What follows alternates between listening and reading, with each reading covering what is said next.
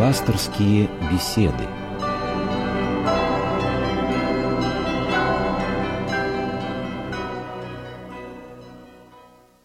Здравствуйте, уважаемые радиослушатели. В эфире Радио России передача «Пасторские беседы». У нас в студии священник Георгий Крылов, настоятель храма новомучеников и исповедников российских в Строгине. Здравствуйте, отец Георгий. Здравствуйте.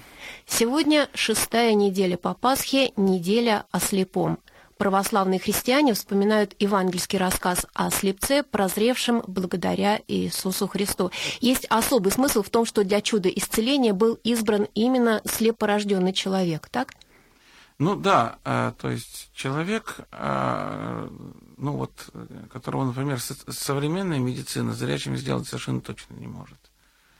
Э, человек, родившийся уже без глаз, то есть человек, которого естественными способами, э, значит, э, с помощью там, медицинских препаратов исцелить в принципе невозможно. То есть, ну вот в Евангелии сказано, что никто никогда слепорожденного еще не исцелял. Это уникальное совершенно исцеление, это явное чудо. Потому что, ну, исцеления какие-то другие можно было бы отнести за счет там каких-то скажем, медицинских навыков учителя, а, то это исцеление, это явное совершенно чудо, и чудо, причем, которое может сотворить только Бог. Это, это очевидно. Но не только ради этого и, и поэтому Господь исцелил слепорожденного. Конечно, здесь Бог, как премудрый педагог, он, значит, преследовал несколько целей. Слепорожденный – это образ, это, это символ состояние, наверное, души всякого человека и вообще символ состояния человечества.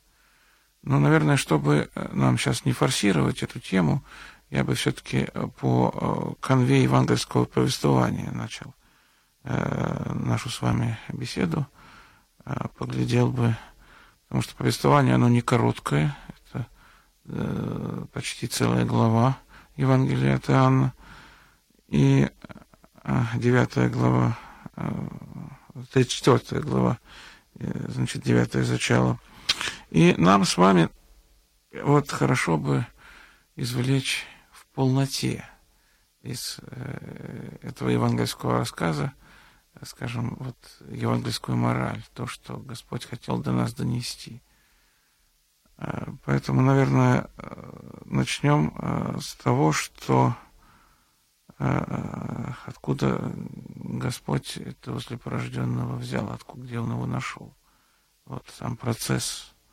Потому что здесь вот они идут с учениками, да, э, значит, идут э, недалеко от Силамской купили, и э, ученики, увидев слепорожденного, который просит милостыню, сидит, но больше он делать ничего не может, соответственно, они его спросили, они задали такой вот вопрос.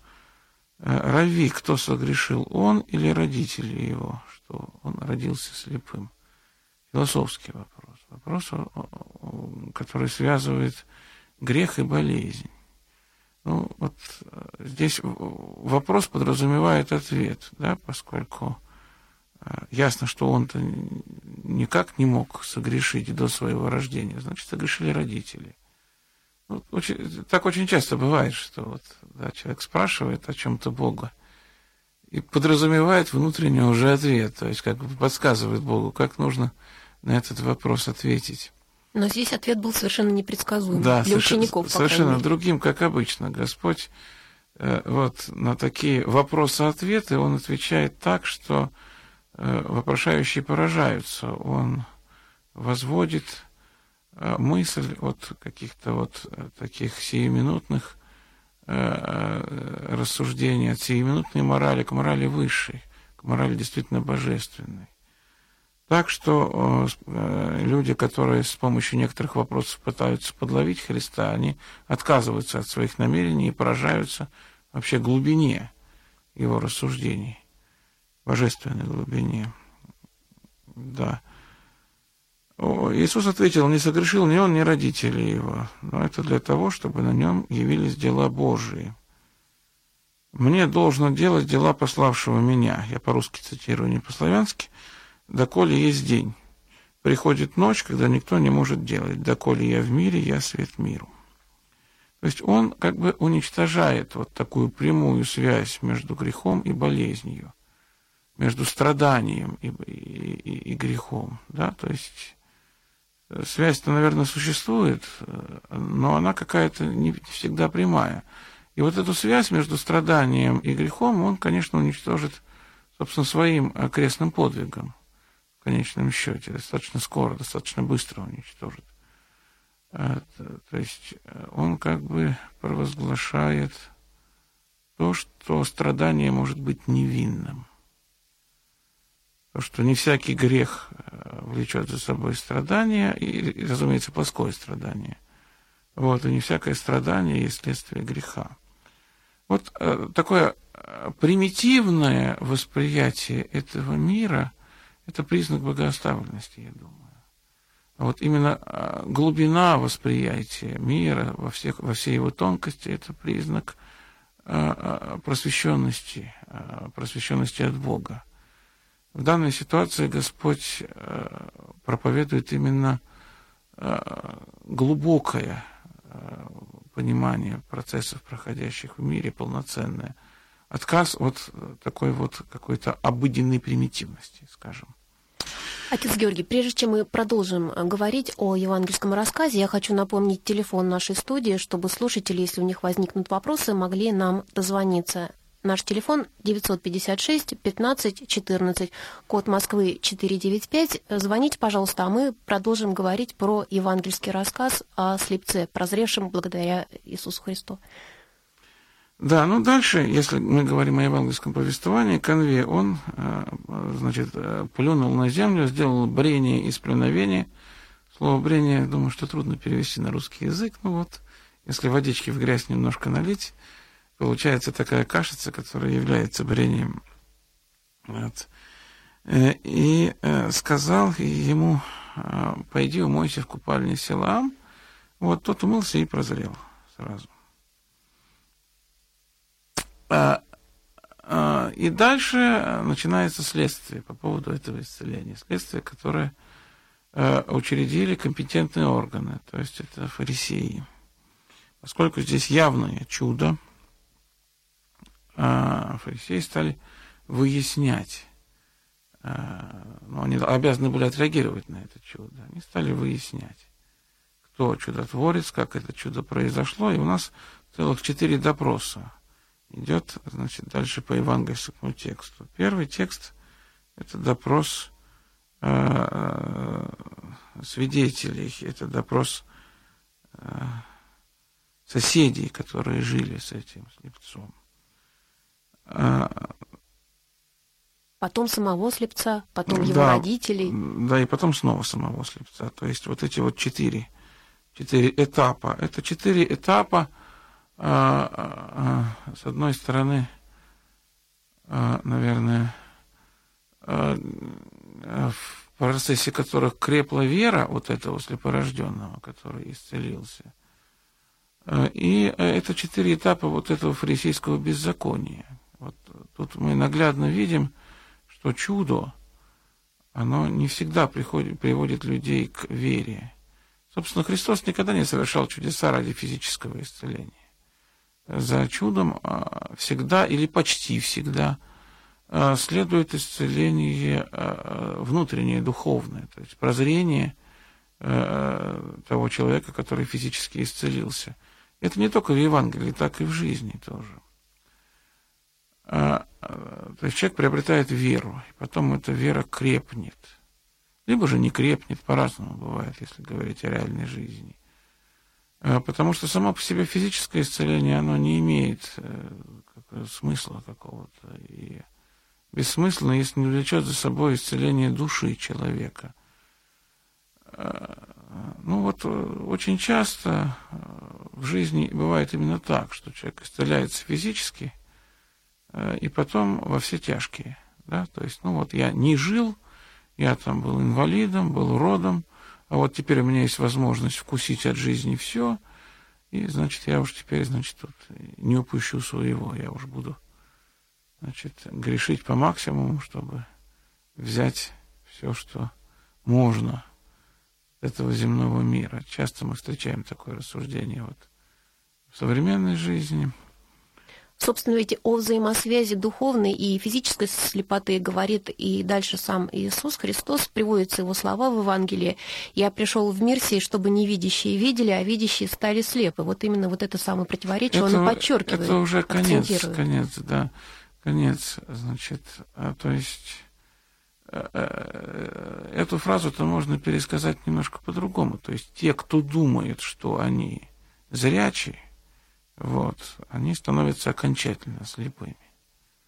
Э, эта э, фраза очень многозначительная. То есть мы с вами в конечном счете призываем, э, призываем мы поставить себя на место вот этого слепца и увидеть собственную слепоту, собственную немощь, собственный грех увидеть, собственную слабость увидеть. Потому что если мы не увидим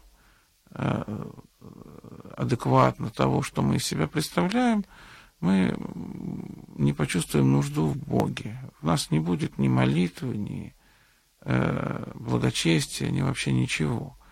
Это вот трезвое видение самого себя, оно для нас э, принципиально в духовной жизни, это понятно. Вот, ну, вот смотрите, из тех, кто был свидетелем этого чуда, это соседи, это родители, значит, э, это фарисеи в конечном счете, значит, никто а, к Богу-то особенно не обратился, кроме самого слепца, кроме самого слепорожденного. Но слепорожденного можно понять. Вот представьте себе, что мы с вами там вот действительно не видели этот мир, э, начиная с детства. И потом вдруг, вдруг прозрели. Такое чудо, конечно, человека, как правило, к вере приводит. Э, человек, э, ну, после такого потрясения, он не может не обратить внимание на того, кто это исцеление произвел. Но ну вот, а, тем не менее, а, в обыденной жизни очень часто случается так, что человек а, после там чудесного исцеления, он, да, он обретает веру, он приходит к Богу, но потом, знаете, как бы вот память замыливается. Человек, там вот, его вера, она так сначала расцветает, как цветок, а потом так вот сохнуть, сохнуть начинает и превращается в конце концов в гербарий, в засушенный цветок. То есть от христианства остаются только одни внешние признаки, а горение внутреннее, оно исчезает. Ну вот а со слепцом не так. Господь показывает, что после исцеления он этого человека не оставляет. Точнее, он его оставляет сначала, он уходит. Он ждет соизволения этого человека, он ждет его заинтересованности. Да, его какого-то вот, его шагов навстречу Богу. Да, и только после того, как этот человек дерзает э, противоречить фарисеям, э, исцеление это произведено в субботу, он дерзает фарисеям противоречить. И после вот этого его дерзновения Господь ему является и открывает ему, кто он есть. То есть учит его вере. Вот, и только после вот этого э, научения, значит, э, только после вот испытания он ему открывается. И вследствие этого научения человек приобретает более совершенную веру, да, и уже исповедует Христа Богом э, и становится христианином. Нам неизвестна его дальнейшая судьба. Ну, большая часть вот евангельских персонажей, она как-то потеряна. Ну вот не потерян, например, Самариныне мученица Фатина, да, но вот о слепорожденном мы не знаем, Лазарь не потерян. О слепорожденном мы ничего не знаем, но мы уверены, что он стал христианином. Вот, а каким и где он сейчас, это тайна. Но как бы то ни было, а, Господь вот показывает а, а, себя таким попечителем о судьбе человека, о душе человека, о том, что исцеление – это лишь начало, это открытые двери. Это как бы та платформа, на основании которой человек должен дальше строить, строить храм своей души, вот, взращивать веру и идти навстречу Богу.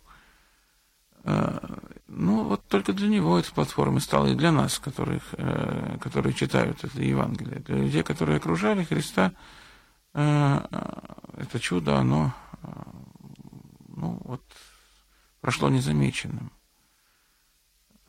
им проще оставаться во тьме, в духовной слепоте. в собственной слепоте, чем прозреть, потому что ну, слепота, она удобнее. Удобнее для жизни собственное удовольствие. Э, ну, Менее беспокойно, может быть так. Ну да.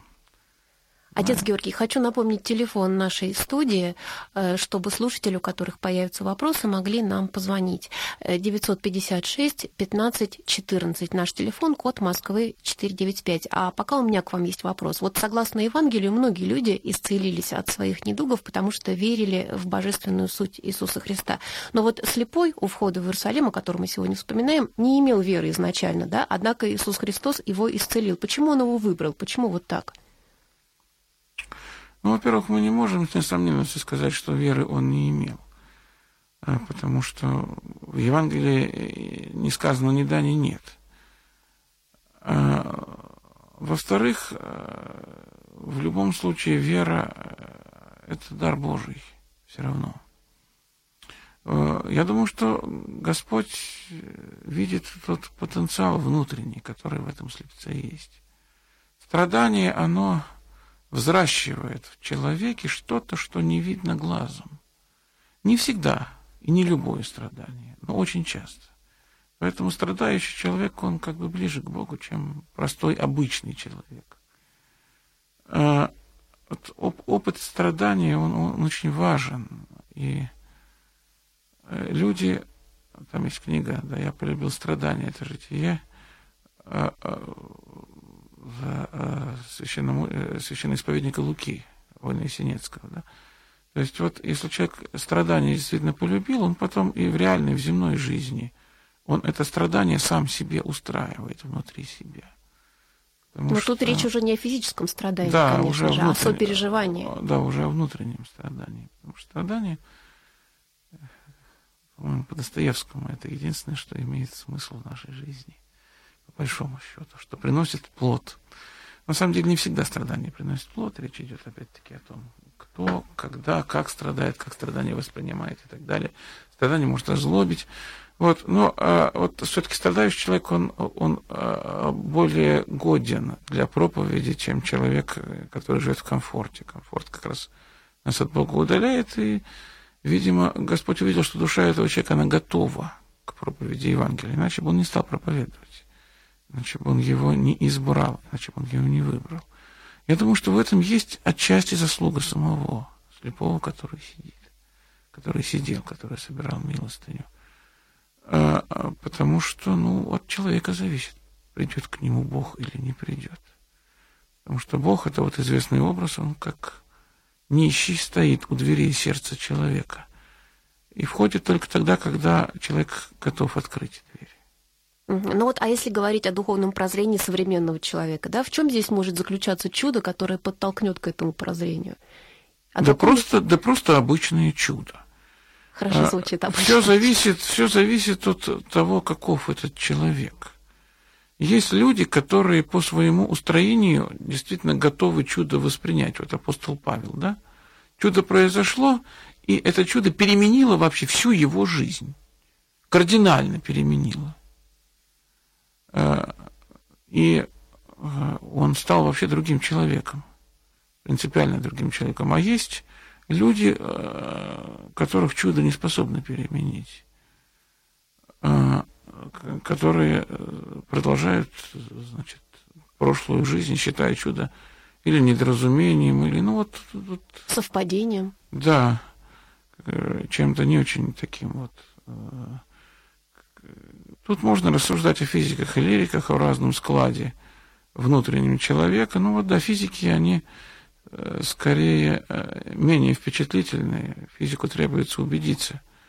А, значит, э, физик чаще приходит через собственные рассуждения, через собственную какую-то вот эту мысленную баню к Богу. А вот что касается лириков, гуманитариев, они часто бывают поражены чем-то вот внешним каким-то чудом, и вдруг в раз меняют свою жизнь. У нас есть звонок, надеюсь, на эту тему. Лидия Васильевна из Москвы. Здравствуйте, слушаем вас, Лидия Васильевна. Добрый вечер. Здравствуйте. Будьте добры, у меня такой вопрос. Вот проживают люди, э, 30 лет и даже больше. Кто-то оста- остается вот или вдовой, э, ну или жена умирает, или муж. И вы знаете, я слышала, как бы если ты уже остаешься вдовой, то и должна продолжать свой вот вдовий век до конца как бы хранить вот память о муже. Или все-таки человек имеет право построить какие-то отношения, но уже не как муж и жена, а просто отношения. Вот как правильно? Спасибо вам большое. Я понял ваш вопрос. Э, вы знаете, э, взаимоотношения человека с Богом, они не строятся на понятии права. Это не юридические взаимоотношения. То есть имеет человек право или не имеет. По крайней мере, хорошо бы, чтобы они не строились вот в таком формате. Э, это глубоко личные взаимоотношения, которые в корне своем имеют, наверное, э, чувство любви. Любви Бога к человеку и человека к Богу. А, а любовь, она разрушает всякий юридизм во взаимоотношениях. Поэтому все зависит от, наверное, от духовного уровня человека. Действительно, на Руси было принято всегда, э, что человек во второй половине своей жизни, он думает о спасении души.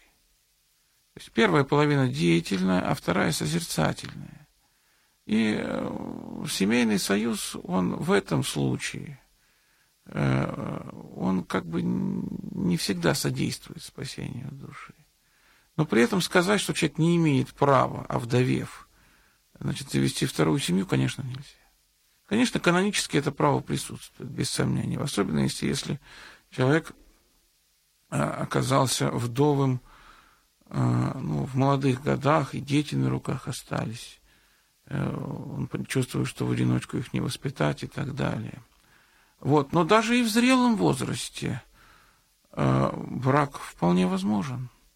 Потому что брак – это вот если союз супругов, пусть уже не очень молодых, пусть уже не способных детей родить, содействует спасению души, восхождению к Богу, э, тогда я думаю, что брак имеет смысл. Но э, на Руси э, и в Средневековье, и в более позднее время, и в новое время, я думаю, даже и сейчас, очень многие вот, вот это собственное право – они не используют, потому что они э, э, считают, что э, жизнь в одиночку, наедине с Богом, она более спасительна. Хочу напомнить нашим слушателям телефон студии. Если у них появятся еще вопросы, можно звонить. Наш телефон 956 15 14, код Москвы 495. Звонок из Казахстана. Татьяна у нас на проводе. Здравствуйте, Татьяна, слушаем вас. Здравствуйте. Здравствуйте, батюшка. Э, благословите, батюшка. Бог благословит. батюшка. Бог благословит. Батюшка. Да-да-да, я слышу вас. Говорите. У меня, у меня вопрос такой. Вот э, как верующему человеку в миру жить? Э, многие люди обижают, плохо общаются, обращаются. Э, ну, вы закончили, да? Можно отвечать? Спасибо. Да, готов, отвечаю. А, э, дело в том, что спокойной жизни э, в миру никто христианину не обещал. Господь ставит человека э, в такие условия, которые наиболее полезны для его духовного роста в обыденной жизни. Эти условия, они не тепличные условия – и да, и человека и обижают, и порой а, обижают, это мягко сказано, бывает, да, просто катком прокатывают, говоря современным языком. Ну и человек где-то терпит, где-то он сопротивляется, где-то борется. Это все зависит от конкретной ситуации, от конкретного человека. Вот меня немножко смутило э, ваше выражение «в миру». А что, можно где-то еще спасаться, что ли? Не в миру? Нет, ну, условно, можно, конечно, представить себе монастырь, но в монастыре те же самые условия. Вы не думаете, что в монастыре человек, там, уйдя в монастырь, обретает там такое вот э, пристанище, где абсолютно скорбей нет. Без скорбей не спастись. Просто там скорби совершенно иного порядка. И скорби совсем э, не меньшие, а значительно более сильные, уже духовные испытания. Без скорбей не спастись.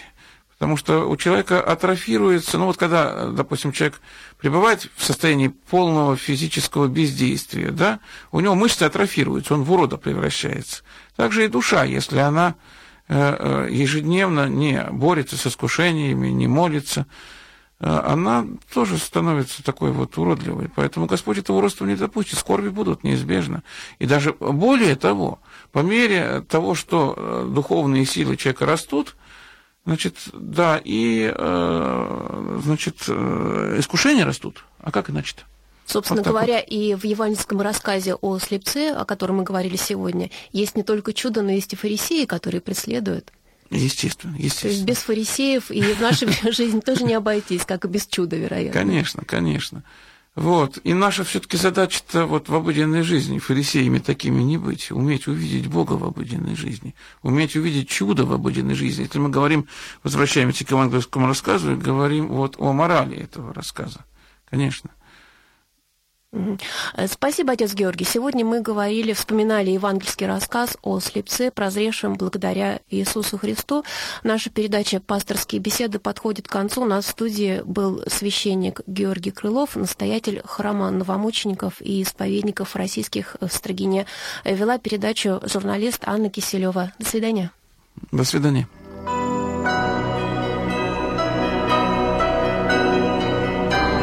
Вы слушали программу «Пасторские беседы» из цикла «Мир, человек, слово».